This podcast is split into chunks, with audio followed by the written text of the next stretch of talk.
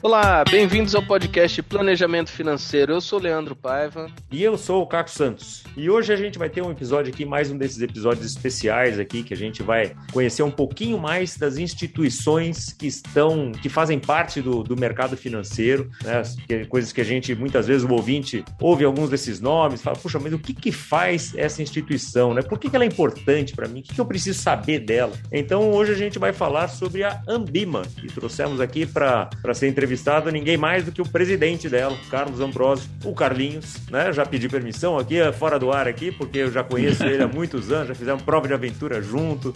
É, ele vai falar aqui então sobre o que é Ambima, que é a Associação Brasileira das Entidades de Mercados Financeiros de Capitais, e ele faz parte da Ambima desde a fundação dela, faz mais uma década. Conheço o Carlinhos de mercado financeiro de muito tempo e hoje ele é sócio da Avenue Securities, aquela que, que fica lá fora, membro do Conselho de Administração da Claritas, Administração de Recursos, é, gestor aqui, ele foi um dos fundadores também lá em 2001. Também trabalhou no Matrix, no Citibank e tem muita experiência aí nos mercados locais, derivativos, gerenciamento de riscos, distribuição e, além de tudo, formado em administração de empresas pela PUC São Paulo. Então, com um belo desse currículo, que deixa qualquer um orgulhoso. E, meu amigo Carlinhos, bem-vindo aqui ao nosso podcast. Oi, Caco. Obrigado aí, obrigado pelo convite, Caco. Obrigado, Leandro. É um prazer estar aqui. Vamos começar a conversa aqui.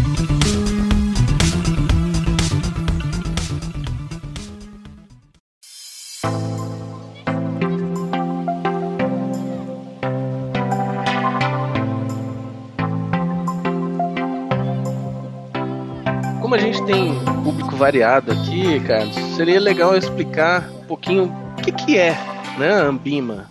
O que, que realmente faz? Primeiro, a Ambima é uma organização sem fins lucrativos. A gente tem na Ambima uh, diversas uh, entidades, diversos participantes de mercados, como bancos, corretoras, uh, distribuidoras, e gestoras uh, e algumas securitizadoras até que mais foram mais recentemente uh, incorporadas. E o papel da Ambima, um, o papel principal da Ambima é representar todo esse ecossistema frente aos reguladores como CVM, Banco Central, SUSEP, fazer essa representação de forma que a gente discuta com esses uh, reguladores o que é necessário, um ambiente saudável para o desenvolvimento do mercado como um todo, tanto no mercado de gestão como mercado, uh, mercado de capital, capitais. Além disso, a gente tem outros pilares, como o pilar de educação, informação e autorregulação, que eu acho que são assuntos que a gente vai estar cobrindo aqui na, na nossa conversa. Bom, aliás, a Ambima é a patrocinadora master da Planejar, né?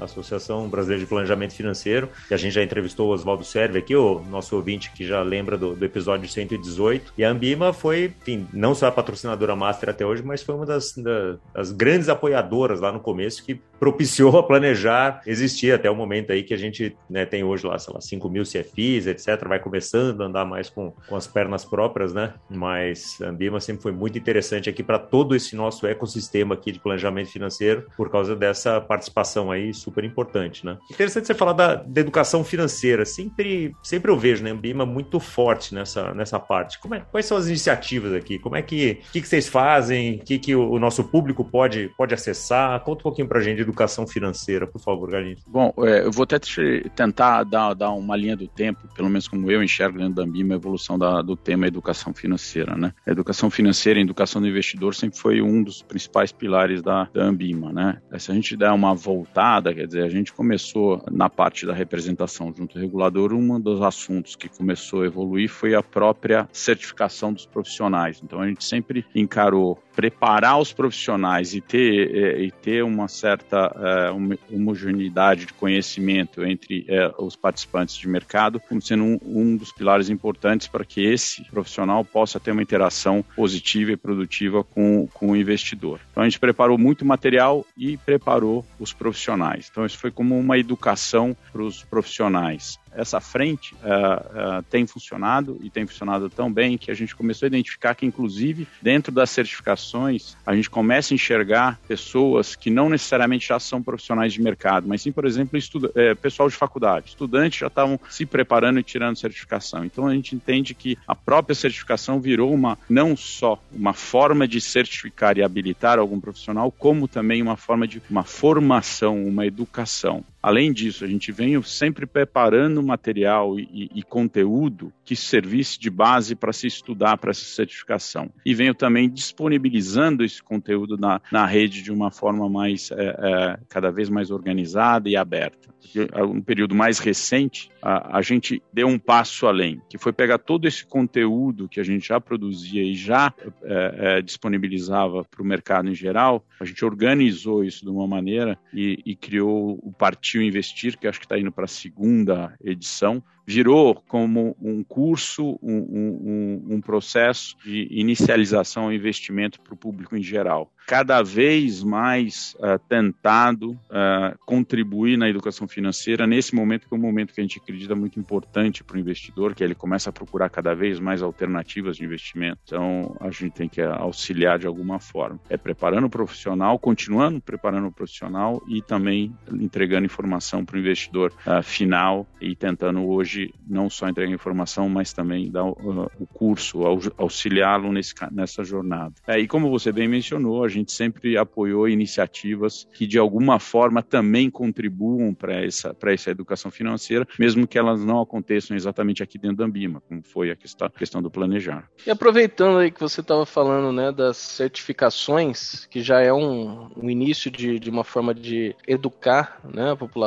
como todo, quais são as certificações que a Ambima tem? Para que, que elas são usadas basicamente? É, a gente tem certificações que vão na, na questão da distribuição, é, é, preparando o profissional que faz essa interação direta com o cliente, né, CPA 10, CPA 20. É, depois a gente tem a, do, a do, da, da, parte de consultoria financeira e da parte de gestão, que é a CGA. Na verdade, certificação é um negócio que a gente vem monitorando, quer dizer, a gente vem uh, evoluindo com a certificação e a gente tem a, a felicidade da certificação é, ter sido até reconhecida pelo próprio regulador. Então, se a gente olhar algumas das nossas certificações hoje, são requisitos pelo regulador para poder habilitar o profissional na parte de gestão, isso acontece. A ideia é cada vez mais aprofundando. Né? Provavelmente a gente vai ter alguma novidade na parte da CGA, uh, deve estar tá sendo terminado isso aí, que a própria atividade de gestão evoluiu muito tem fundo estruturado, fundo de, de, renda fixa, multimercado, um universo muito grande de categorias e uma própria, uh, uma, uma única, vamos dizer, certificação, de repente não está cobrindo da maneira mais adequada. Então, até isso a gente tem é, evoluído. Eu menciono isso para dizer que é algo que a gente está monitorando constantemente né, é, e, e, acompanhando a evolução do mercado. Eu aproveito até para parabenizar vocês aí pela organização que eu tirei o CE esse ano e achei extremamente bem organizado organizado, não só o site, como você se inscreve, como você monitora, a prova é muito bem organizada. Achei realmente é, bem diferenciado. Eu, eu, já prestei outras provas de outras certificações e tal, e realmente vocês estão de parabéns pela organização. Gostei realmente bastante, viu? Obrigado, Leandro. Obrigado. Uh, a gente teve uma, uma felicidade, quer dizer, a gente uh, já vinha investindo tempo e energia na, na, na forma de deixar mais dinâmica a certificação, e logo que vem veio a pandemia, a gente tomou a decisão de uh, abrir todos os nossos cursos preparatórios de, de forma gratuita para o público em geral. Isso, né, isso foi sucesso. Muita gente aproveitou esse, esse período para se dedicar a, a, for, a, se formar ou, ou, ou, estudar. Como a ferramenta estava é, adiantada, foi, foi um momento, apesar de tudo que a gente passou e está passando, foi um momento é, feliz para a parte de certificação. É muito legal porque a gente vê isso no dia a dia, né? E acompanhando os planejadores é, de, de, uma forma geral, que muitos, assim, estudam para certificações e falam, mesmo que eu não tire a certificação, não passe na prova agora, só esse estudo aqui já está valendo, né? Só essa, esse aumento de conhecimento, que é essa parte da educação que você falou, não só para o público final, mas principalmente para capacitar cada vez mais os, os profissionais que, no final das contas, vão atender o público final, né? E aí todo mundo ganha. Então, essa, essa, essa parte que vocês fazem aí é, é, é muito muito, muito importante. Eu vejo a Ambima muito, muito ligada com, com investimentos, né, na, em termos de mercado financeiro, né? É, e a gente viu aí recentemente a CVM falando que vai começar a olhar um pouco mais para redes sociais, para os influenciadores, o pessoal que, tá, que tem os seus canais aí, seja de YouTube, Instagram, o que quer que seja, que acaba dando muita informação, nem sempre de qualidade. Como é, como é que você avalia, como é que vocês na Ambima veem esse movimento, como é que vocês enxergam as redes sociais em termos de disseminação de informação informação e educação do público também sobre investimentos? É, esse tema é um tema que a gente vem, de alguma forma, é, monitorando já há algum tempo. É, a ideia na Ambima é sempre estar tá, é, bem aberto, olhando as tendências e o que está acontecendo no mercado e como elas podem, de alguma maneira, tocar no universo ou no escopo da nossa representação, né? E o que a gente identificou foi uh, uma aceleração muito grande quando a gente entrou num ambiente de taxa de juros mais baixo e, e sem dúvida um reflexo que foi o reflexo do investidor uh, tentar procurar uh, alternativas para para suas carteiras, para tentar rentabilizar suas carteiras, a proliferação uh, e a forma com que uh, esse, essa atividade, esse agente uh, cresceu foi muito grande. Né? Então a gente já vinha fazendo um acompanhamento, nós contratamos uma empresa especializada para fazer um monitoramento. É, tem até no nosso site o resultado desse estudo,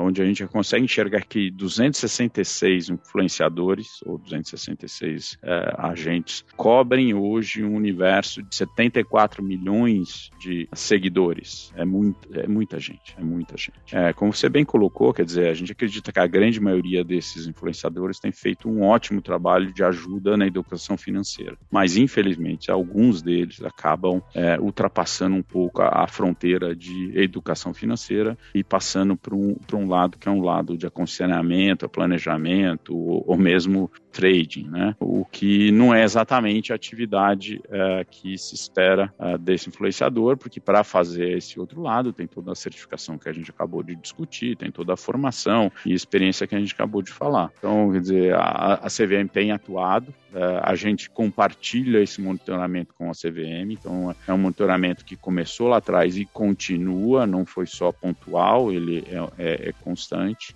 É, e ao mesmo tempo a regulação vem evoluindo, né? Quer dizer, nós como mercado, é, o mercado inteiro vem, vem tentando responder, porque isso aí aconteceu por uma demanda do investidor, né? Juros caem, o investidor tem uma, uma demanda enorme por esse aconselhamento, por essa informação. O primeiro fluxo que atende são esses influenciadores e depois vem a parte regulada, que é, sem dúvida nenhuma, demanda uma energia maior para poder se acomodar. Vem a parte regulada é, também um pouco atrás, é, atendendo essa demanda e a gente acredita que é, é, o que vai acontecer é um crescimento, uma evolução muito grande da atividade de aconselhamento, que pode acontecer pelo gestor, pode acontecer pelo consultor, e em determinada ordem, mais, um pouco mais limitada, pela atividade do distribuidor. Então, assim, é, sem dúvida nenhuma, a, a gente tem uma audiência pública que está para sair o resultado, que é de agente autônomo. Nós, Ambima, é, mandamos na nossa, nos nossos comentários é, que seria necessário não só revisar agente autônomo, mas sim revisar também consultor para atender essa demanda. Isso a gente falou lá atrás e está aí uh, acontecendo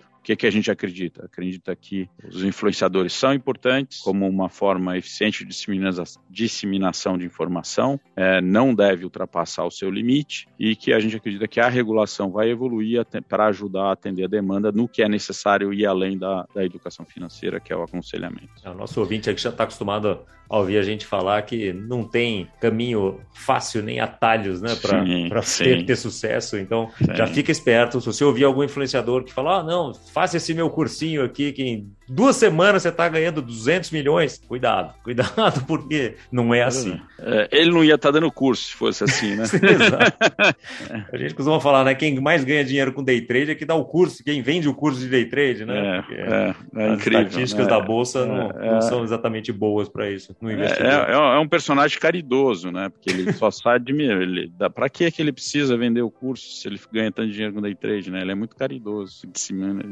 compartilhando esse conhecimento. É verdade. Você estava falando sobre regulação, né? E até no começo você falou que a Ambima é uma entidade autorreguladora, né? O que, que, que significa isso e como que isso afeta praticamente, né, na prática, a vida das pessoas e das, das entidades que têm relação com a Ambima? Então, a, é, a, a autorregulação é um dos pilares da MIM, né, do que, é, o que, é, o que, que significa autorregulação. É, são os próprios agentes do mercado se reunindo é, e, e, definindo entre si padrões mínimos ou, ou mesmo uh, códigos de, de, condutas e, e, e de trabalho para determinadas atividades. Um exemplo é, é, o código de gestão, o outro exemplo é o código de distribuição. Então, é, onde cada um dos associados automaticamente por ser um associado, está aderindo a esse código. E além disso, você tem os aderentes, que não necessariamente são associados, mas olha, eu não sou associado à Ambima, mas vou aderir ao código de distribuição, vou aderir ao código uh, de gestão de recursos. Uh, e ao fazer isso, ele está é, ele tá se auto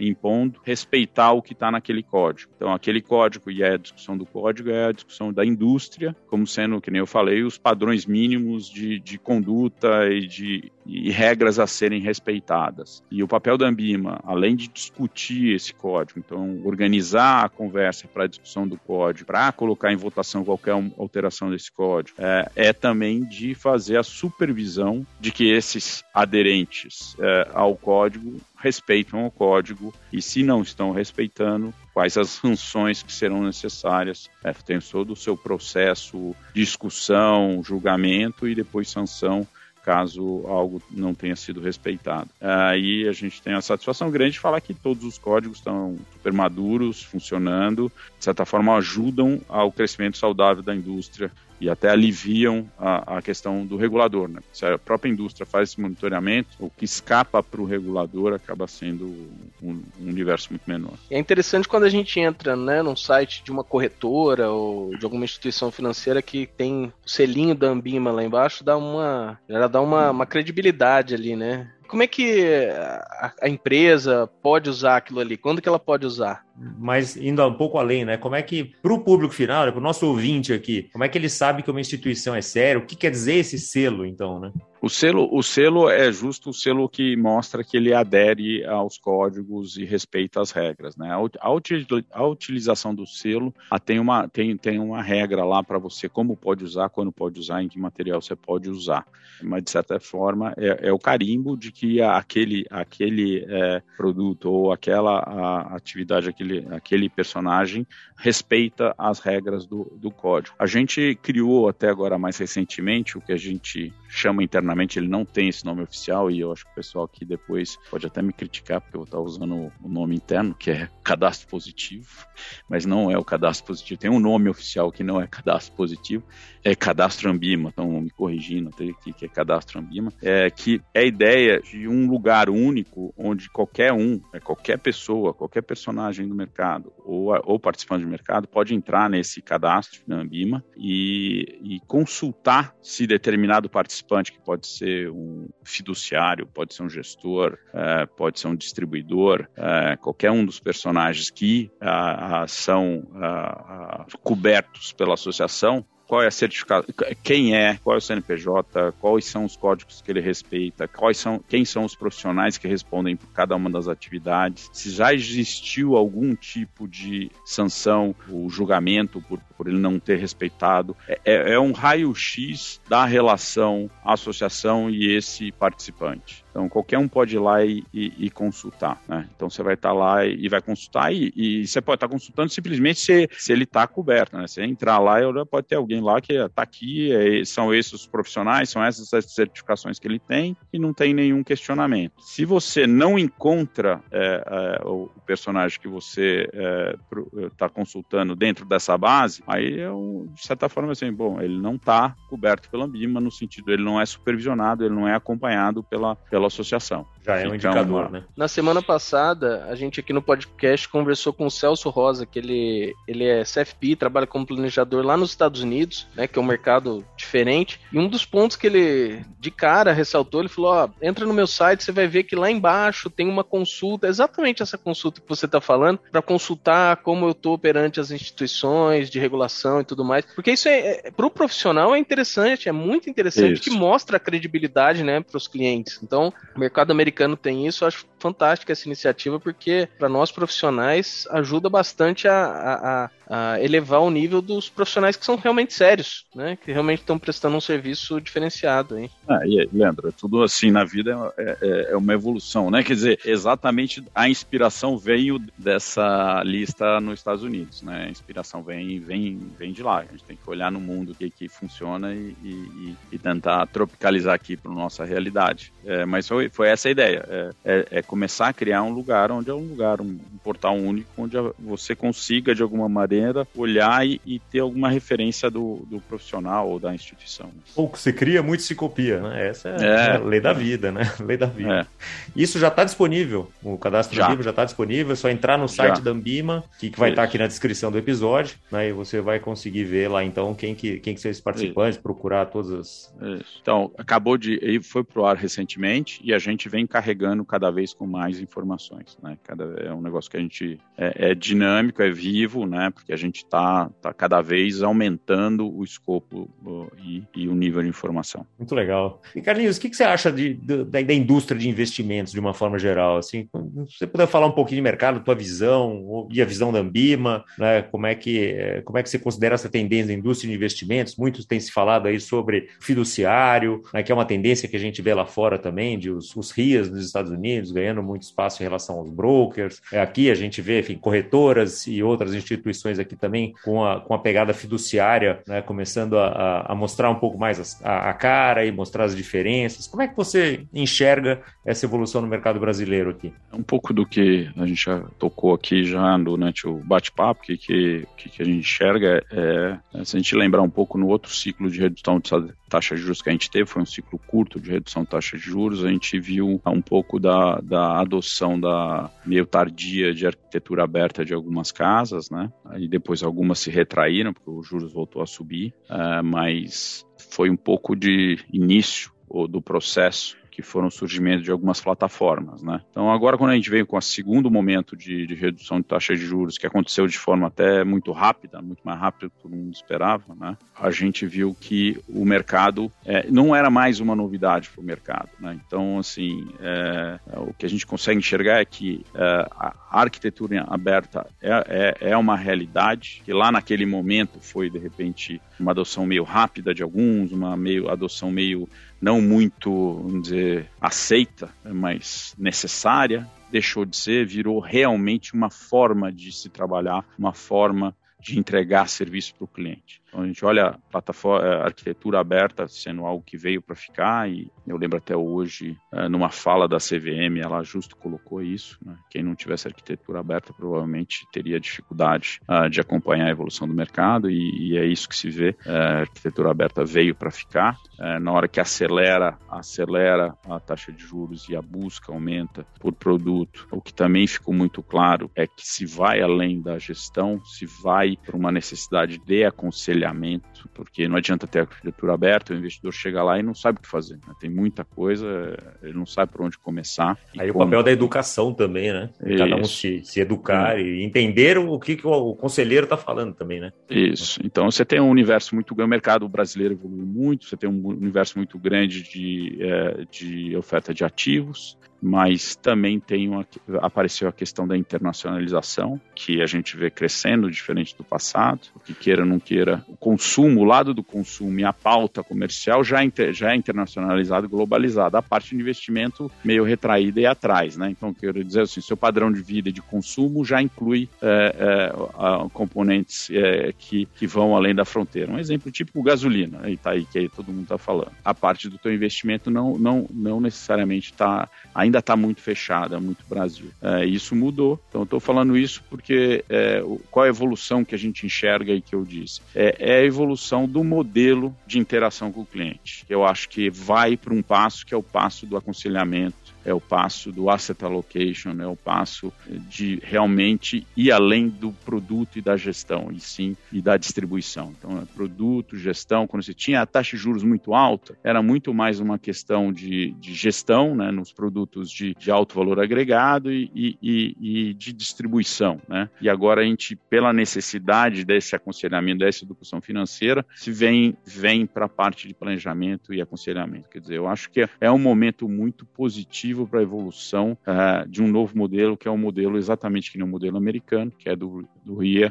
que eu acho que é o que deve acontecer aqui como próximo passo para o mercado brasileiro. Ou seja, cada vez mais indo para a coisa do ser humano, do comportamento, Isso. das pessoas antes de números, que é o que a gente sempre fala aqui é. também, né? Entender quais as motivações, os, né, os perfis de risco, muito além da, daquela daquele sutability de meia dúzia de perguntas, né? É, é realmente é ir mais a fundo. É, né? Esse é um grande desafio para nós, é uma discussão que também está acontecendo aqui dentro da associação, que é, é, é você é, conseguir transformar o Sultability em uma ferramenta de trabalho, ela deixar de ser uma obrigação regulatória e, e sim funcionar como uma ferramenta uh, de auxílio na, na no, no, aconselhamento, no asset allocation do cliente. Uh, não é fácil, uh, tem vários, existem vários detalhes e várias discussões, mas é, e principalmente nesse momento de transição, né? Quando você usava de uma maneira e tem que mudar para outra. Então essa transição não é fácil, mas necessária, sem dúvida nenhuma. É, e até em termos da, da população mesmo, quem usa esse serviço, começar a entender as diferenças para você poder fazer essa migração ou essa evolução, diria assim, na forma de ser atendido, né? Do mesmo jeito que quando a gente teve quando a gente teve lá no início do, dos anos 2000 uma, um movimento para a gente começar a sair de banco e investir via corretoras, né? Agora Sim. você tem esse segundo momento aí que, mesmo dentro das corretoras, um modelo diferenciado de, de investimento. Sim, sim. Saindo um pouco do mundo Ambima só, indo para o mundo Carlinhos aqui. Como é que você chegou a presidente da Ambima? Assim? O que, que te levou a querer ser presidente da Ambima? E o que fez as pessoas te, te colocarem, eu, tipo, você ser o presidente da Ambima? Conta um pouquinho do, da pessoa por trás da, da instituição. Bom, cara, você, você me acompanhou um pouco aí aí ao longo desse tempo, quer dizer, eu tive a, a, oportunidade de ter alguma interação com a associação antes de ela ser Ambima, quando era Ambid e Andima, que eram duas separadas, ah, na época que eu trabalhava no Banco Matrix, porque o próprio Matrix na época já era é, um, é, vamos dizer assim, ele foi um, um, um, início, um dos primeiros personagens na parte de gestão de recursos, né, de fundos, né, de uma maneira de fundos, produtos com valor agregado e, e entregando mais ou menos uh, exatamente o que você fazia para o capital próprio, tentar fazer para cliente. Né? Então ali eu tive o primeiro contato com a associação. O que eu tirei dali era o seguinte, né, para você ter credibilidade nas discussões, não adianta estar só na mesa quando, quando te interessa. Você tem que estar 100% do tempo na mesa para quando o assunto realmente te interessa, você ter a credibilidade para poder defender o seu ponto naquele assunto específico. Por isso que eu comecei a me envolver, e sem dúvida gostei, né, me envolver cada vez mais uh, dentro, dentro da associação, e veio a evolução da nossa indústria, a indústria de gestão, quando eu tive a oportunidade de, de uh, junto com o Carvedes, com o Renato e com o Helder, uh, iniciar a Claritas, a gente chegou a discutir com outros participantes de mercado possível a é, constituição de uma associação que representasse os gestores independentes e quando a Ambima uh, abraçou a ideia e, e deu espaço para esse universo de, de, personagens que vinha naquele momento uh, uh, começando, tá começando e vinha, tá, e, e vinha crescendo. E foi daí que eu engatei aqui dentro representando aí esse segmento no início e, como eu falei, sentado na mesa em todas as pautas, mesmo que o assunto fosse fundo 157, é,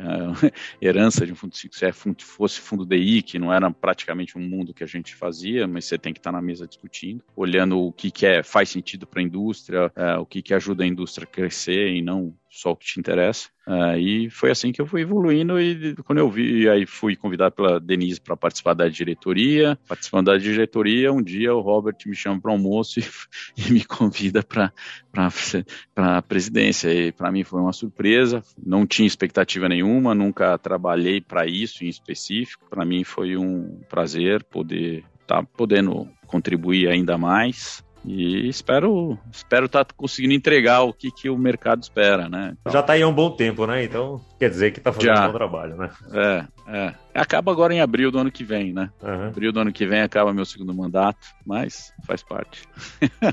Ô, Carlos, deixa eu te perguntar uma coisa. Você falou sobre a evolução do mercado e tal. Como é que nesse mercado de, de criptomoedas, né, que, que é um mercado bem desregulado, digamos assim, que é o próprio princípio do, do mercado, né? Como é que a Ambima consegue ou pode atuar nesse mercado? Olha, esse, esse é um assunto que ativos digitais, né, que a gente fala aqui, a gente vem monitorando de longe, mas pelo número de vezes é, e pela importância do assunto, ele se tornou é, uma das prioridades na pauta. Sem dúvida, entra no nosso planejamento estratégico, a gente vai aumentar essa discussão. É, não temos nada ainda definido, mas entra na nossa pauta para a gente monitorar e, e para ver a evolução. Sabe que em outros países começa a se discutir regulação para esse tipo de ativo entrou na pauta, né, que vai, entrou na pauta e, e vai ser uma discussão para a gente no provavelmente 22. Eu pessoalmente, agora sou eu, tá? Não, não a Bima. Eu pessoalmente confesso tenho dificuldade, dado a nossa, a, pelo menos a minha é, base, né?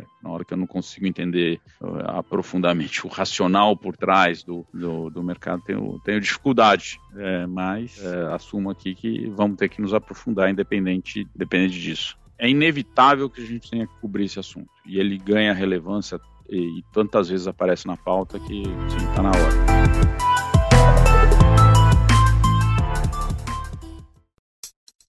Bom, a gente vai chegando no fim do nosso, do nosso tempo aqui do episódio, Carlinhos, mas antes da gente se despedir, agradecer e tudo mais, a gente sempre gosta de perguntar para os nossos convidados aqui uma dica de livro, de filme, de série, o que, que você tem visto de bom aí, o que, que, você, o que, que você deixa de dica aqui para o nosso ouvinte? Então, é, é, eu até tive a oportunidade, eu tinha uma pergunta similar em outra oportunidade, e o que eu queria justo aconselhar todo mundo a, a dar uma olhada, é entrar no site da Ambima, é, a gente tem vários estudos, tem muito conteúdo lá, é, e eu sugiro essa leitura, que eu acho que é, é atual e vai contribuir bastante. Realmente, o site tem bastante informação mesmo. Inclusive, eu estava acessando enquanto a gente estava falando aqui, justamente a questão do cadastro Ambima lá. Bem legal, bem, bem fácil de pesquisar. É, recomendo a todo mundo que, que dê uma olhada mesmo. Ah, e tem, tem lá, tem vários estudos. A gente fez um estudo sobre é, a parte de internacionalização, fez dos influenciadores digitais. É, tem vários ali, tem de mercado de capitais e, e